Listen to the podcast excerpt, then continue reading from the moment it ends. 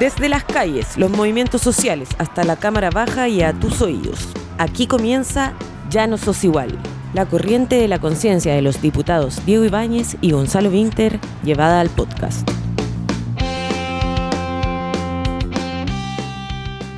Cuando Gonzalo Infante escapaba de los milicos en Machuca, hay un momento en que un militar lo atrapa saliendo de, arrancando de la población eh, y le dice, ¿para dónde vas? Y él le responde, soy del otro lado del río, mírame las zapatillas. La cámara hace un close-up de las zapatillas, se nota que son unas zapatillas caras y le permite seguir corriendo. Hay una vieja historia evidentemente falsa que dice que cuando exiliaron a Andrés Saldívar, su madre, de apellido Larraín, habría llamado a Pinochet y le habría dicho, ¿cómo puede exiliar a uno de mis hijos si es que nuestra familia lleva 500 años gobernando este valle?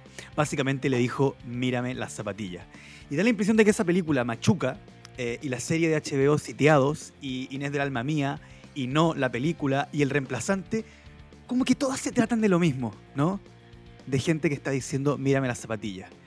Y luego, como todos sabemos, eh, durante el siglo XX en Chile hubo la intención del movimiento social de construir una república en este valle. Y esa república avanzó y avanzó y avanzó en el patio de la hacienda hasta que un día llegó a la casa patronal. Y cuando llegó a la casa patronal se le explicó que la república no era para eso y por lo tanto se canceló y se bombardeó. Luego se hizo una constitución cuyo objetivo central era proteger un sistema, un sistema de abuso, un sistema en donde se concentrara la riqueza y en donde la explotación tuviera rango constitucional. Pero luego de eso, tuvimos una elección el año 2021. Una elección en que la derecha había dejado el amarre listo con sus dos tercios. Y le dijimos, ok. Y ellos dijeron, no, pero con un tercio no alcanza para bloquear. Y hubo una elección y no sacaron el tercio. Y, nosotros no, la- y las normas que se aprobaron no solamente obtuvieron los dos tercios, sino que sacaron el 80% cada una. Y pasa algo nuevo. Por primera vez en siglos, la derecha no tuvo el tercio para bloquear. Se disfrazaron. Y luego de eso se escribió un texto. Y sí, se pueden haber cometido errores y hay unas discusiones sobre la fake news y una actitud generosa o no. Pero todo eso ahora da lo mismo. Porque señoras y señores, se acabaron las fantasías porque estamos en periodo electoral. El 4 de septiembre tenemos una elección. Así que quiero hacer un llamado a toda la izquierda a que afinen todos sus sentidos y dense cuenta que están vivos. Porque como dijera un poeta, Llegó el momento, caen las murallas, va a comenzar la única justa de las batallas. No, duele el golpe, no existe el miedo, quítate el polvo, ponte de pie y vuelve hacia el ruedo. Porque como Caín y Abel es un partido cruel, tienes que pelear por una estrella, consigue con honor la copa del amor para sobrevivir y luchar por ella. Diego Ibáñez, desde el Belloto, ¿cómo estás? Oye, estoy, estoy aquí en el Belloto con la estufa prendida, enfermo. mira, mira mi, mira mi tos. Porque eh, había que levantarse muy tempranito el día de ayer porque empezó la campaña. Hoy por fin se inscribe el comando, bueno, ayer, por fin se inscribe el comando Aprueba por Chile. Síganlo en Instagram, dice Aprueba por Chile. Es una A en rojito, dice por Chile, para que vean toda la información que se viene en esta eh, nueva y hermosa campaña, que es como ya la última batalla, ¿no, compañero? Como aquí se define todo. Aquí vale la pena todo lo que hiciste en la universidad. ¿O no hiciste en comenzó. la universidad? La, la única justa de las batallas. Oye, pero están pasando tantas cosas divertidas. Como por ejemplo, que ayer se estableciera que. Y todos se enojaron, pero todos los partidos que apoyaron al sí están con el rechazo. Todos los partidos que apoyaron al no están con el apruebo. Todos los partidos que apoyaron a Cast están con el rechazo. Todos los partidos que apoyaron a Boric están con el apruebo. Todos los partidos que apoyaron a Matei están con el rechazo. Todos los partidos que apoyaron a Bachelet están con el apruebo. Pero- dices, no, esta weá no tiene nada que ver con izquierda y derecha. ¿Cómo se te ocurre? Pero no todos los presidentes que apoyaron la caída de la dictadura parece que están con el apruebo. ¿Qué dijo bueno. Lagos? Yo, yo leí la carta, me pareció muy interesante, muy bien escrita, pero pensé que la había escrito Lagos. ya, ordenémonos y toquemos un tema a la vez. Arrímese más para acá, para ¿Qué aquí te- donde el sol calienta. ¿Qué te pareció la entrega del borrador? Para mí fue muy, muy surreal, pero estuvimos ahí acompañando a los constituyentes desde el Metro Bellas Artes hasta la convención. No nos dejaron entrar, obviamente no tenía invitación, nadie me invitó. Pero, diputados vimos ahí invitados. como, como camina- igual como el, el 11 de marzo. No, no, no, pero espérate, espérate, espérate. Quiero hacer un paréntesis. Había, dipu- había diputados invitados. ¿Por qué había diputados invitados? Porque los constituyentes de sus partidos Lo los invitaron. ¿Y por qué yo y Diego Ibáñez no estábamos invitados? Porque los constituyentes de nuestro partido no, nos invitaron. Y eso quiero que quede, quiero que quede en el acta de esta reunión. No, pero es que esto, esto- esto es una fiesta ciudadana. Los políticos ya pasaron de moda. Igual me dolió. Pero bueno, estuvo muy bonita la ceremonia. A mí me gustó mucho el discurso de Gaspar Domínguez cuando habló de patriotismo. Se rompió una silla. Esto, esto, a mí me tocó verlo ahí con el, con el tío Mario Marcel. Puso una telecita. Está la ministra Totti. Estaban viendo esto. Y se cayó la lágrima, compañero. Fue muy raro. Fue muy raro ver a nuestro presidente entrando por esa alfombrilla y dando ese hermoso discurso también. Oye, ¿alguna, algunos aspectos interesantes que, que destacar sobre la sobre la, la, la entrega? Uno, eh, quiero hacer un contraste con. ¿Te con gustó la portada? de- Sí, me encantó. ¿Puedo, puedo dar mi dedo, no? Pero un Chile Eh, fragmentado. un logo, Ya. un logo dividido. No, no- no le voy a responder a esa. A esa... ¿Ah?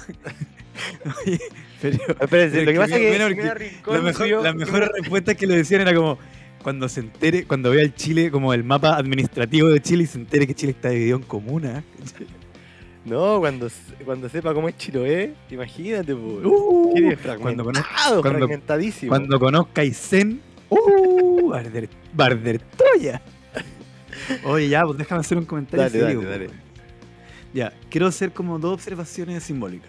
Uno, el contraste de la entrega de la Constitución con la constitución de la Convención Constitucional. Creo que hay algo medio poético y simbólico en el hecho de que a mí que, la- que las ceremonias sean desordenadas me da lo mismo, pero entiendo que este, este periodo hemos aprendido que a mucha gente sí le importa. ¿ya?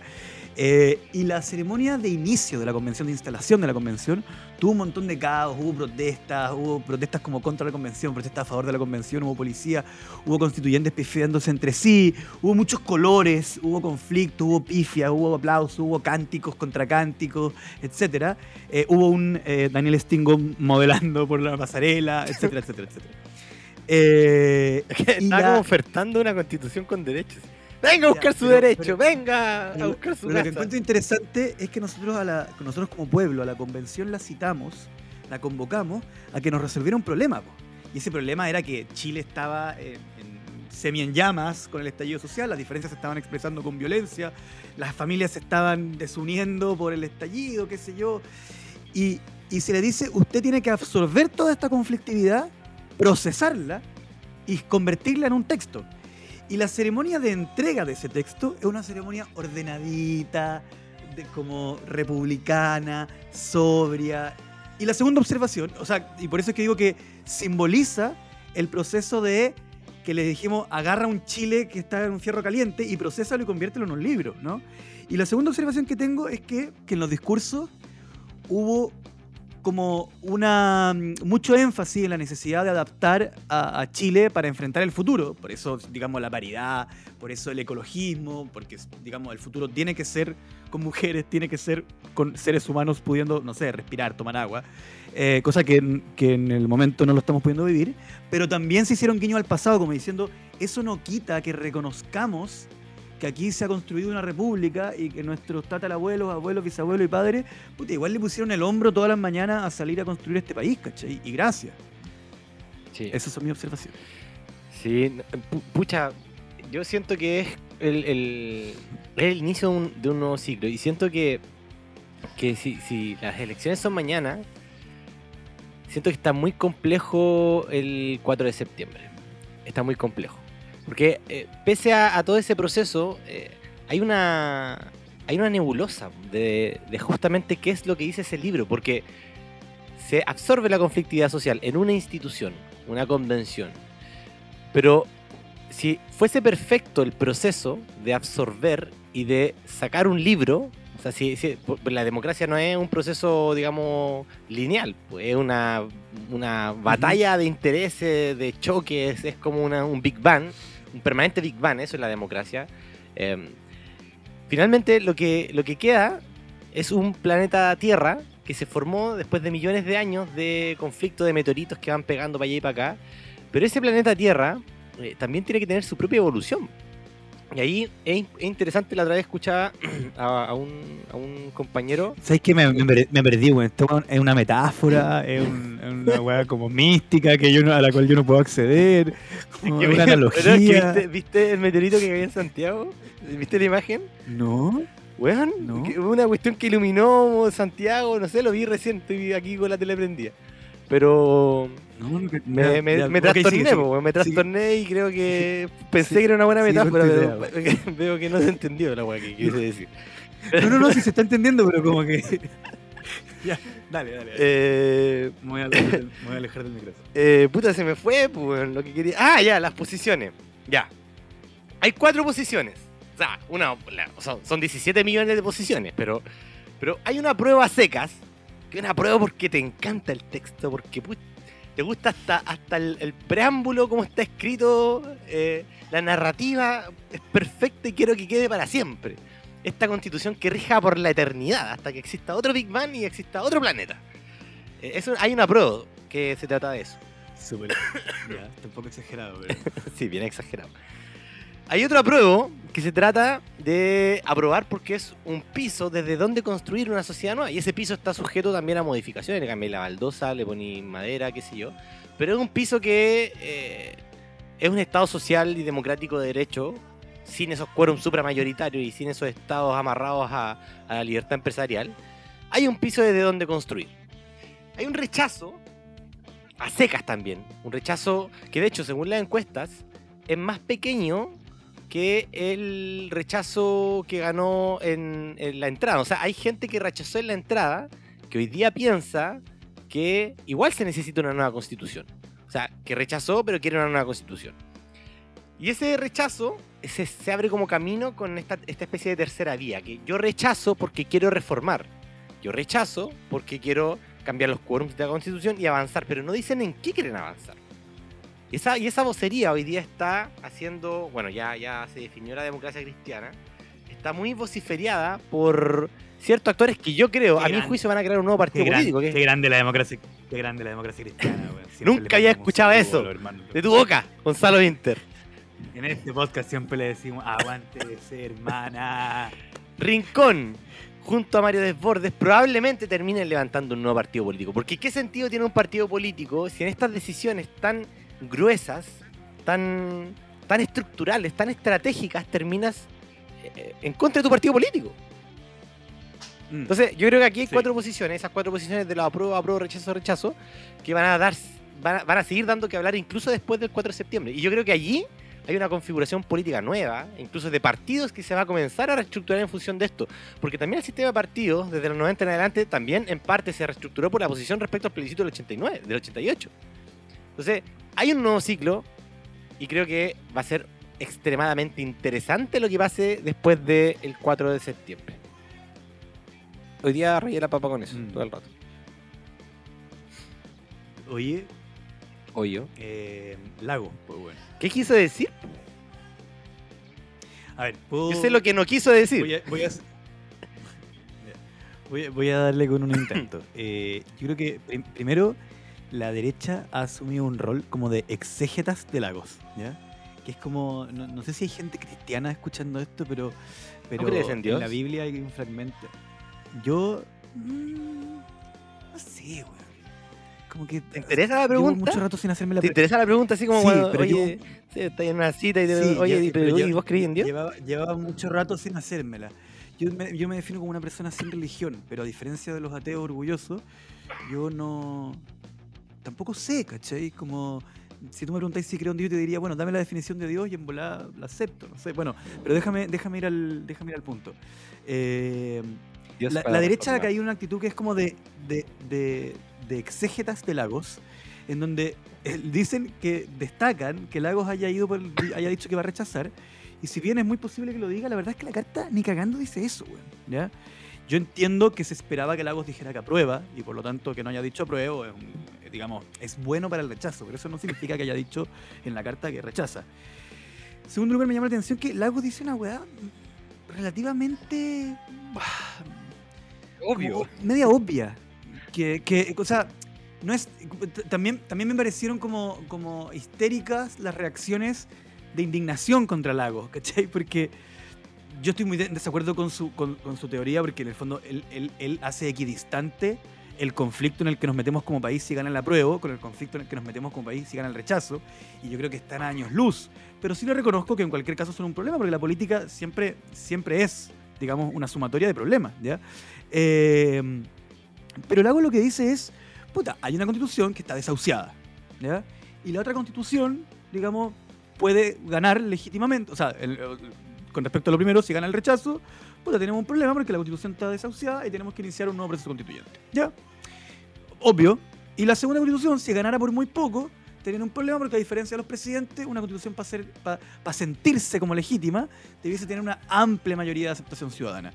Ahora, que esa amplia mayoría se vaya a producir, no, no, no, basta de voluntad nomás, ¿cachai? Y las reformas que propone, para mí tampoco ninguna es, es terrible. ¿eh? Ahora, lo que él no sabe es si es que acaso al hacer esas reformas, la, constitución adquiere más o menos em, popularidad. Pero hay que es súper importante y que se habla poco. La mayoría de los asuntos polémicos del texto constitucional, lo que la derecha plantea es que quedan en una ambigüedad en donde alguna cuestión muy catastrófica, según ellos, es posible de legislar dentro del marco de la Constitución. Pero todas esas leyes de implementación que hay que hacer van a hacerse en el Congreso. Así es. Y aquí quiero decir algo muy claro. La diferencia de las reformas que plantea Lagos para con, la, con el rechazo es que en ese caso necesitamos creerle a todas las audiencias del rechazo que realmente quieren hacer esa reforma. En el caso de las leyes de implementación del apruebo, no requieren creernos porque tienen una garantía objetiva. Y esa garantía objetiva es la correlación de fuerzas que hay en el Congreso, en donde en el Senado la derecha tiene el 50% de los votos. Así es. Así es. Y, creo que hay una, una pregunta que yo esperaba que respondiera el expresidente. Yo pensé que podía responder Lagos, es desde dónde, ya si hay que generar nuevamente un consenso, como si es que esto no hubiese sido por consenso, por más de dos tercios. Creo que es evidente que aquí hay argumentos que se crean para, como formales, para intentar argumentar una posición que no es una cuestión formal, es una cuestión de fondo, estructural, de que no te gusta cómo queda el fondo del texto. Entonces, como eh, aquí faltó consenso, faltó consenso, bla, bla, bla, en realidad hubo un consenso de más del 70% en, yo diría, no sé, ahora vi los datos, como en el 75% de las normas aprobadas con más del 70%, el dos tercios son 66%. Entonces, consenso hubo. Lo que pasa que eh, la elección de entrada, eh, el calor que, que se dio después de la revuelta social y la campaña, o sea, obviamente corrió el eje cultural del debate hacia, hacia, un, hacia una posición que le dio una configuración inédita donde obviamente la derecha pesaba menos de un tercio. Ahora, ¿desde dónde partimos ahora? Esa es la pregunta que no responde Ricardo Lago. Como, de hecho, estaba viendo ahora, eh, día en la mañana, como él dice, no me interesa el apruebo o el rechazo. no, me interesa el apruebo o el rechazo, me interesa que el debate constituyente siga sucediendo. Claro, pero el debate constituyente no sucede en el aire, po. O sea, sucede, si, no hay una constitución, está la otra. O sea, no hay un país sin constitución, un Estado-nación sin constitución. Le quiero hacer una pregunta a Diego. Que obviamente que es una mentira retórica, porque cuando le hago una pregunta a Diego es que yo después de él la quiero responder también. eh, es para hacerte entretenido. hazme, una pregunta. ¿Por qué crees? Eso, en eso estoy, lo estoy haciendo. ¿Por qué crees que no es viable? Porque en el fondo, en, la, en, el, en el mundo que plantea la Carta de Lagos, puta, gana el rechazo, tú así reformas a la Constitución que la convierten en la casa de todos y luego podéis plebiscitar el nuevo texto que sí es la casa de todos y gana y todo bien. ¿Por qué eso no es así? ¿Por qué, por, qué para ti la realidad no coincide con, el, con, con, Ahora que me esa pregunta, respóndela. No, ya, pues te toca a ti. ¿Por qué, ¿Por qué creéis que no es posible? Porque ya se ha intentado 30 años, po. O sea, creo que lo que la voluntad que hoy día se manifiesta, que es el primer año de cuatro años que vienen, yo no le creo a esa voluntad política. Eso es un asunto subjetivo, político, ideológico de la composición, bla, bla, bla. Pero hay un asunto estructural, que hay una norma que construye una realidad social que no me representa y que yo sé que tiene caminos institucionales que son trampas institucionales que todavía siguen existiendo y si es que esa cancha va a ser en la cual vamos a jugar los próximos cuatro años de democracia que le quedan a este gobierno o los próximos ocho si es que llega a ganar la derecha después eh, de nuevo o los próximos, qué sé yo, 12, 16 años, esa cancha va a replicar el Chile en, que, que en algún momento estalló porque fracturó la política de la sociedad. Si ese es el punto, o sea, es, una, es, una, es un camino pedregoso. Yo no quiero un camino pedregoso para la democracia. Yo quiero un camino pavimentado. La democracia es como mi Mercedes-Benz, ¿cachai? Ahí Oye. yo voy pisteando como un campeón en mi Mercedes-Benz y no, y no Diego. quiero chocar con piedra. espérate. Oye, pasó algo. Me, me acaba de escribir el vicepresidente de la Convención Gaspar. Constitucional. ¿Ya? Que pasó algo muy raro. ¿Ya? Gaspar. Y me dijo como, oye, tú vivís en... ¿Es verdad que tú ves en X lugar? Y le dije, sí. Y me dijo, es que estoy en esa esquina y me acaban de decir como, ay, vive 20. Y le dije, y le respondí por WhatsApp, oye, estoy grabando un podcast, no sé, ¿no Weón, te dile que sumar?". suba a tu depa, dile que suba a tu depa dijo ahora. como, Ya. Y me dije, ya. Entonces, ¿me pueden dar un segundo? Cortamos dale. acá, que lo voy a buscar. Bueno, en un esfuerzo de producción hemos traído un constituyente de verdad. No, un constituyente disuelto. audífono, yo me retiro. Diego, te dejo con Gaspar. A continuación, el constituyente disuelto Gaspar Domínguez. Vicepresidente, ¿cómo está usted? Muy buenas noches, Diego. Soy ex constituyente y quería aprovechar esta instancia para. Bueno, somos todos parte del pueblo constituyente, dice Gonzalo. No, quería aprovechar de decirte que eres mi amor platónico. ¡No! No sé qué Sí, decir. perdón, tenía que decirlo. ¡Te amo! ¡Yo también te amo! Oye, vamos a ganar, obvio que vamos a ganar en 4 de septiembre. Oye, Gaspar. Gaspar, Diego, dígame. eh, ya, tengo dos preguntas. A ver, Dos preguntas. Tengo dos preguntas. Primero, ¿por qué se rompió esa silla? ¿Por qué se rompió esa silla? mira, no sé por qué se rompió la silla, pero yo creo que estaba mala de antes. No creo que haya tenido alguna culpa el presidente. Ya. Me he dado por respondido. Y segundo, ¿qué sentiste, weón? ¿Qué sentiste al dar tremendo discurso? A mí me gustó mucho. Me, cayó la lágrima, te lo comenté, me cayó la lágrima. Eh, es como el, cierre de un ciclo, pero lo siento demasiado como un brote. ¿Qué, qué sentiste tú?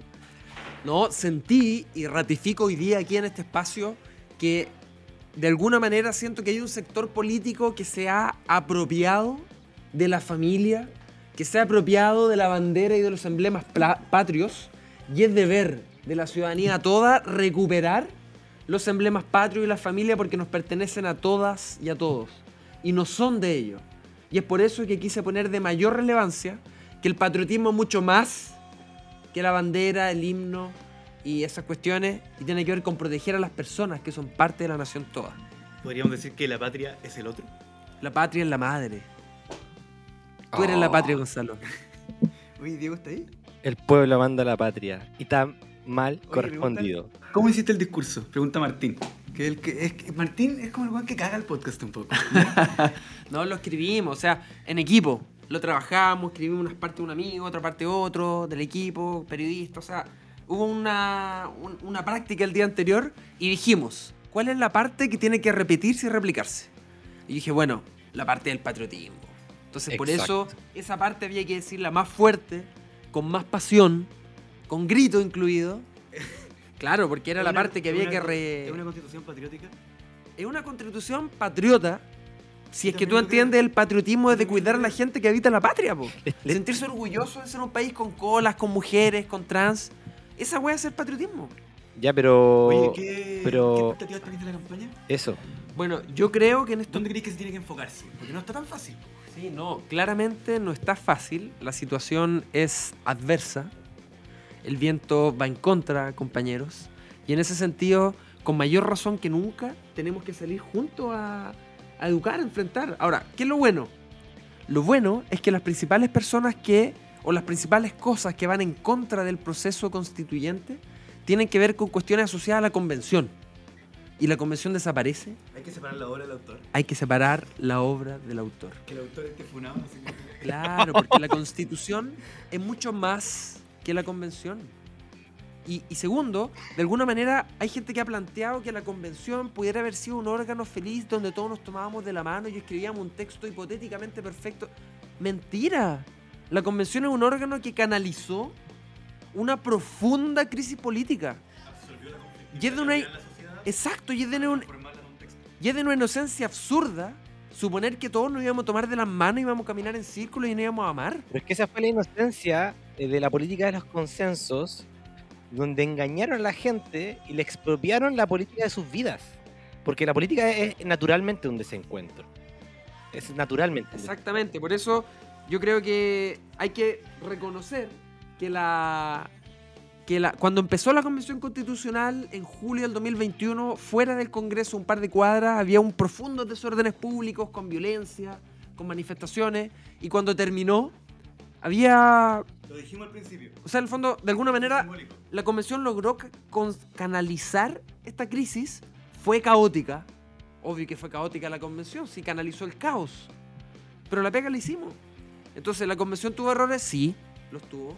¿Se equivocó? Sí, se equivocó. ¿Hizo cosas políticamente correctas? No. Pero en definitiva y en resumen, yo creo que la pega se hizo. Con errores, con dificultades, pero la pega se hizo. Contra todo pronóstico, todos los expertos. Los expertos decían, ni cagando, lo sacan de aquí a julio, imposible, no hay plazo. Y lo hicimos. Es verdad. ¿no? Y eso fue un gran debate en, cuando estamos discutiendo en el Congreso los términos de- del acuerdo del 15 de noviembre, que era un piso de donde seguir la batalla por paridad, por eh, escaños reservados. eh.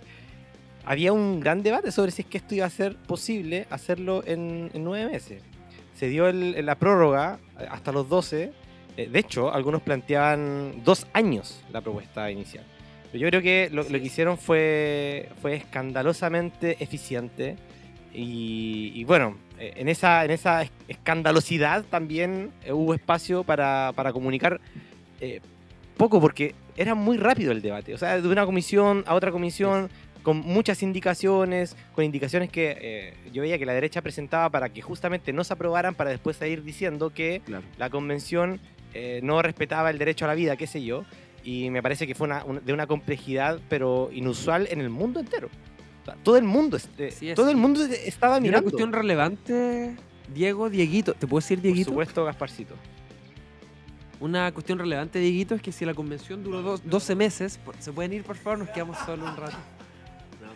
Estamos lejos. Oye, si duró 12 meses, no es porque hayan hecho un análisis estadístico comparativo de cuánto tiempo tardaban los procesos constituyentes en el mundo, sino más bien porque tenían el calendario electoral enfrente y calcularon que un año era razonable porque venían las elecciones de parlamentario y bueno, ya, dejémoslo en un año. Así es. Entonces es una cuestión realmente excepcional. Oye, Gasparcito, que, hay que relevarlo, tú, estimado. tú que viviste en primera fila este proceso, quiero que nos describas en una palabra, en una palabra, los siguientes personajes. Fuad Chain. Espera, espera, espera, Diego. Necesito, quería, hacer, quería que esto pasara al final, pero Gaspar está con poca disciplina. Eh, en este instante, en este instante, necesito que paren las prensas. Gaspar Domínguez está firmando mi borrador de la nueva constitución. ¡No! ¿Podemos sacar, podemos sacar una foto de este momento Súbela. Con mi micrófono de los usuarios de la muerte. Hermoso. Manda una fotito. Por favor, amigo. Ponle dedicatoria. ¿Qué le escribiste? Dice Gaspi y Diego encerrados en un corazón. Ya. Ya. Viva la diversidad. Ya dale, Diego. Iba a preguntar por las personas. No, no, solamente quiero que me describa en. que- me, me interesa. Te recuerdo que no somos artistas. Me interesa la palabra de Gasparcito. Gasparcito, Fuad Chain, en una palabra. Qué difícil. Pueden ser dos. Ya, te dejo escuela. tres. Uf, suave, Vieja escuela, ¿no? Vieja escuela. pero muy inteligente. Sí, un hombre que sabe, sabe harto. Yo le preguntaba, oye, Juan, ¿qué opinas oficio. de esto? Claro, un hombre que sabe manejar. De hecho, él era la bancada DC en la Convención Constitucional. Soy Y era una bancada unipersonal. Soy pesado, si la, la ahora está probando. Bueno, No, la pero- DC está pero- probando. pero él no, po, weón. Él no, sí. La ABC con 63% Dale, probando. dale, Él no. Él es parte del porcentaje ínfimo. No tan ínfimo. Pregúntale por alguien más. po. Ricardo Lagos, en, una en dos palabras. Playa. Él se tiró a la playa. Él sí- Sí, pues. Él se bañó en la playa. Eso yo recuerdo, yo era chico. Yo estaba en la educación básica. Yo nací en el 88. 88. Entonces probablemente yo estaba en, no sé, en octavo o algo así. Yo nací en el 87, 88 y 89. Ya, estamos seguidos. 14 años. Y él se metió a la playa para, de alguna manera, demostrar Qué chaña era el cabrón. exactamente que el nivel de contaminación ambiental no era tal y por eso él podía bañarse Y tranquilamente. tenía un físico relativamente respetable. No, adecuado, para su Adecuado. edad, adecuado. Que Ah, a ya. cualquiera le gustaría tener eh, su edad y poder estar vigente, cognitiva y físicamente. Eso yo creo que es un gran atributo de su personalidad y nos debe hacer Yo creo que pensar que es muy necesario reivindicar las personas mayores dentro de la vía política y De civil. hecho, Yo creo que él quería que Y habláramos de él. Yo creo que a por eso escribió este, esta especie de acertijo. Él quería que habláramos de él. Oye, ya, yo tengo una pregunta hueona, pero la pregunta hueona sí, pero la pregunta hueona. Pero igual es, es hueona, pero no está. pero- Nada, nada es ¿Cuál, weón. cuál es el artículo que te tiene más contento? Que tú decís, puta, quiero que esta weá esté vigente, weón. Le va a servir a Chile esta weá. Sí, mira, hay muchos artículos que me producen mucha felicidad. En particular en materia de disidencia y diversidad sexual, el- la exigencia de que la representación de la disidencia sea parte de todas las organizaciones políticas me pone muy contento. Es una exigencia a rango constitucional. Qué hermoso. Eh, precioso, imagínate. Eh, la- el derecho a la salud. El derecho a la salud donde la priorización de las prestaciones se orienta a que sea por quien necesite las prestaciones antes y no por quien pueda pagarlas. O sea, incorporar la solidaridad a la- al manejo de las políticas en salud es una cuestión extremadamente Oye, y a, y a esa gente ¿Por que. qué? ¿Por, por qué? Espera, Sí. espera, espera, dame un segundo, dame un segundo. ¿Por qué una persona de escasos recursos, con mala salud, le conviene esta constitución y no la otra? Mira, eso es tan relevante porque cada vez que yo estoy frente a una situación donde se conversa sobre las ventajas y desventajas en materia de salud, Gaspar es médico rural, además, para que la gente lo sepa. Que no es Sí. una especialidad, pero No, es soy- médico y trabaja en un lugar rural. ¿no? Soy médico salubrista, esa es mi especialidad, ese es mi posgrado. Sí. Que no muchas veces se, se nos hace pensar, primero, que la salud depende de los hospitales y de los doctores. Pero la salud no depende de los hospitales y los doctores. La salud depende de las condiciones de vida en que las personas nacen, crecen, trabajan y se desarrollan. Y esa cuestión, que parece así como un voladero de luces, es profundamente Obvio. Necesario tenerla presente. O sea, cuando tenemos una jornada laboral de 48 horas que tenés que trasladarte 3 horas para llegar a tu casa y no tenías agua potable, no tenéis luz, vivís en una casa con condiciones muy precarias, no podéis tener salud. La otra vez tuvimos. Entonces, como esa concepción de la salud es de una forma como más global, yo creo que es lo primero. Y lo segundo sobre el financiamiento es que en Chile vivimos con el ráscate con tus propias uñas. Si tú tenés buen sueldo, eres joven, eres guapo como Gonzalo Winter, tenés muchos incentivos para tener ISAPRE. No Muchos. tengo ISAPRE. Y las ISAPRES te van a Y buscar Diego tampoco.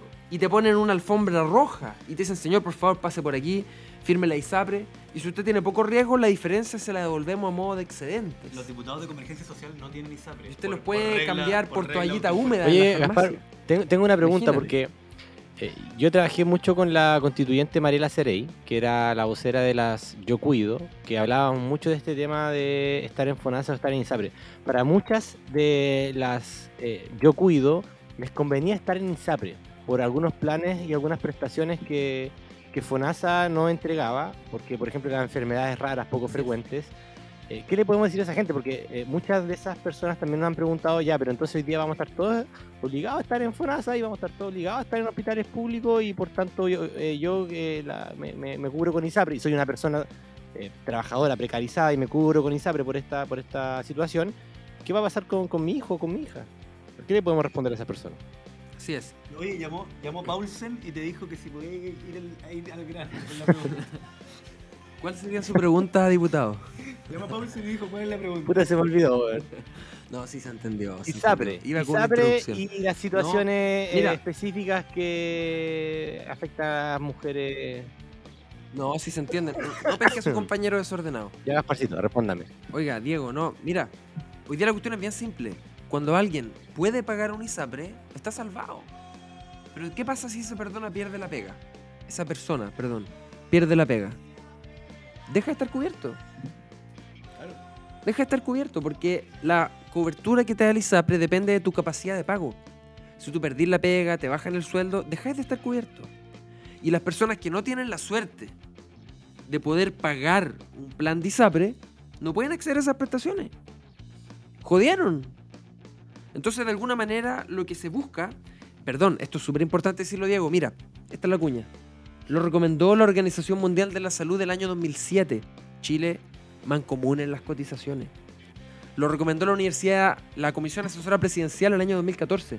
Chile mancomune en las cotizaciones. Lo recomendó la Universidad de Chile el 2018. Chile mancomune en sus cotizaciones. Lo recomendó la Universidad Católica el año 2021 en un documento que se llama Aportes para la Salud en Chile.